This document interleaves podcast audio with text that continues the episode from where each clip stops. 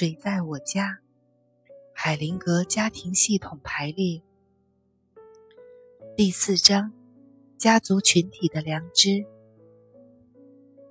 我们不但具有孩子和伴侣的身份，还很有可能成为父母，也会和一些不太亲近的亲戚的命运连在一起。那就是说，家族中一些成员的作为和遭遇，不论好坏，都会牵涉到家族里的所有人，当然也包括我们在内。我们和整个家族一起形成一个整体，接受共同的命运。案例：命运之风。在一个治疗小组中，一个男人讲到儿时的故事。他坐在高高的山岗上，看到他的村落遭到隔壁村落的袭击和破坏。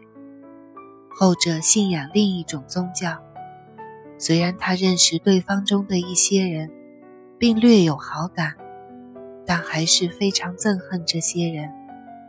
他讲到，他在看的时候，曾冒出了一个想法：如果我身在对面村子的一个家庭里，会有什么感觉呢？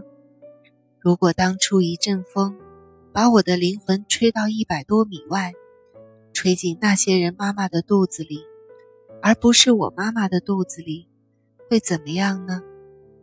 那么我会和他们一样，感觉到胜利和骄傲，而不是像现在这样，感觉到愤怒和悲痛。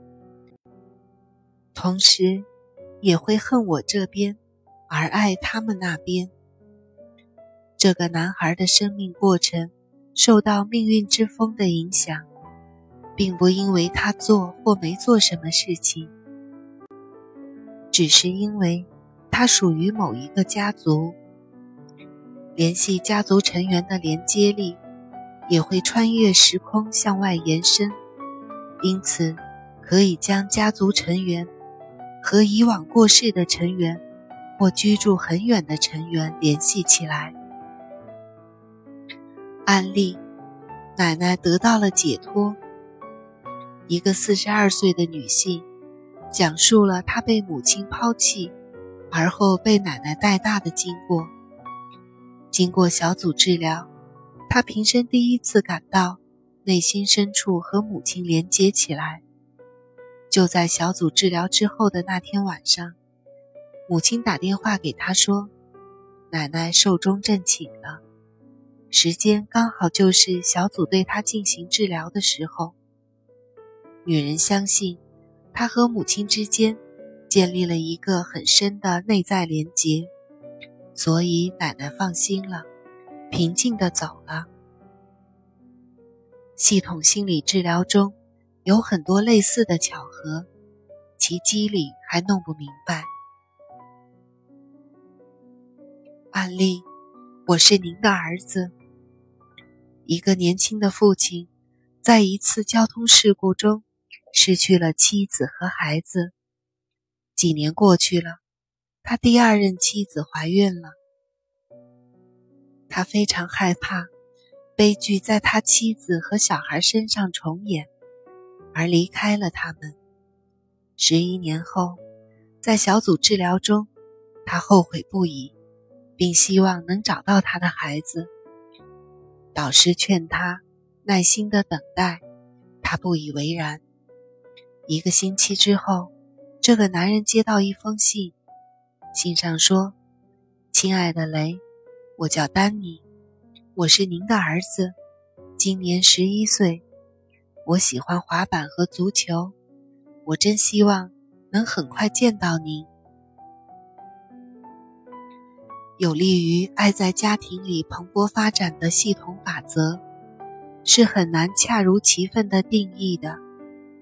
它远比由社会和个人制定的、必须严格执行的社会道德规范更有弹性，也不同于那些可以适应不同环境和根据一时性质修改的游戏规则。法则原本就有，爱有自己的要求，他对每一个人的不同愿望无动于衷。你不可能像废除法律一样，来废除爱的法则。相反，如果你一直忽视爱的法则，他肯定能对你施以颜色，而且也确实是这样。如果你的所作所为不符合爱的要求，爱便会枯萎和死亡，而你会时时为之付出代价。在关系中遵守爱的法则是谦恭的行为，顺从它，我们的自由和生命非但不会受损，反而更加有力，就好像在河里游泳一样，河水载着你向前。如果你顺流而游，以便能轻易地到达彼岸。下面的人。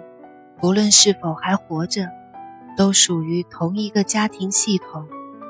他们是孩子、父母和他们的兄弟姐妹、祖父母，有时还有曾祖父母。让位给系统内某个成员的其他人，例如父母或祖父母以前的伴侣或爱人，不管是分手、离婚或死亡。系统外的某个人，家庭中的某个成员，从他的损失、不幸、离别或者死亡中获益。案例：杂货店。一个女人很难正常规律的生活，在家庭排列中，显示出他的双亲曾从一对年老的夫妇手中买下了一个小杂货店。这对老年夫妇本想把杂货店留给儿子，但他却被人杀死了。这个女人和这一事情毫不相干，但她从中间间接的得到好处，所以这个儿子就属于他的家庭系统了。他从没有见过他，却还是欠了他的。当把他摆进家庭系统时，他平静了。认识到他的死亡对这个女人有正面影响，这一点很重要。不久，他的生活就朝着他所期望的方向发生了转变。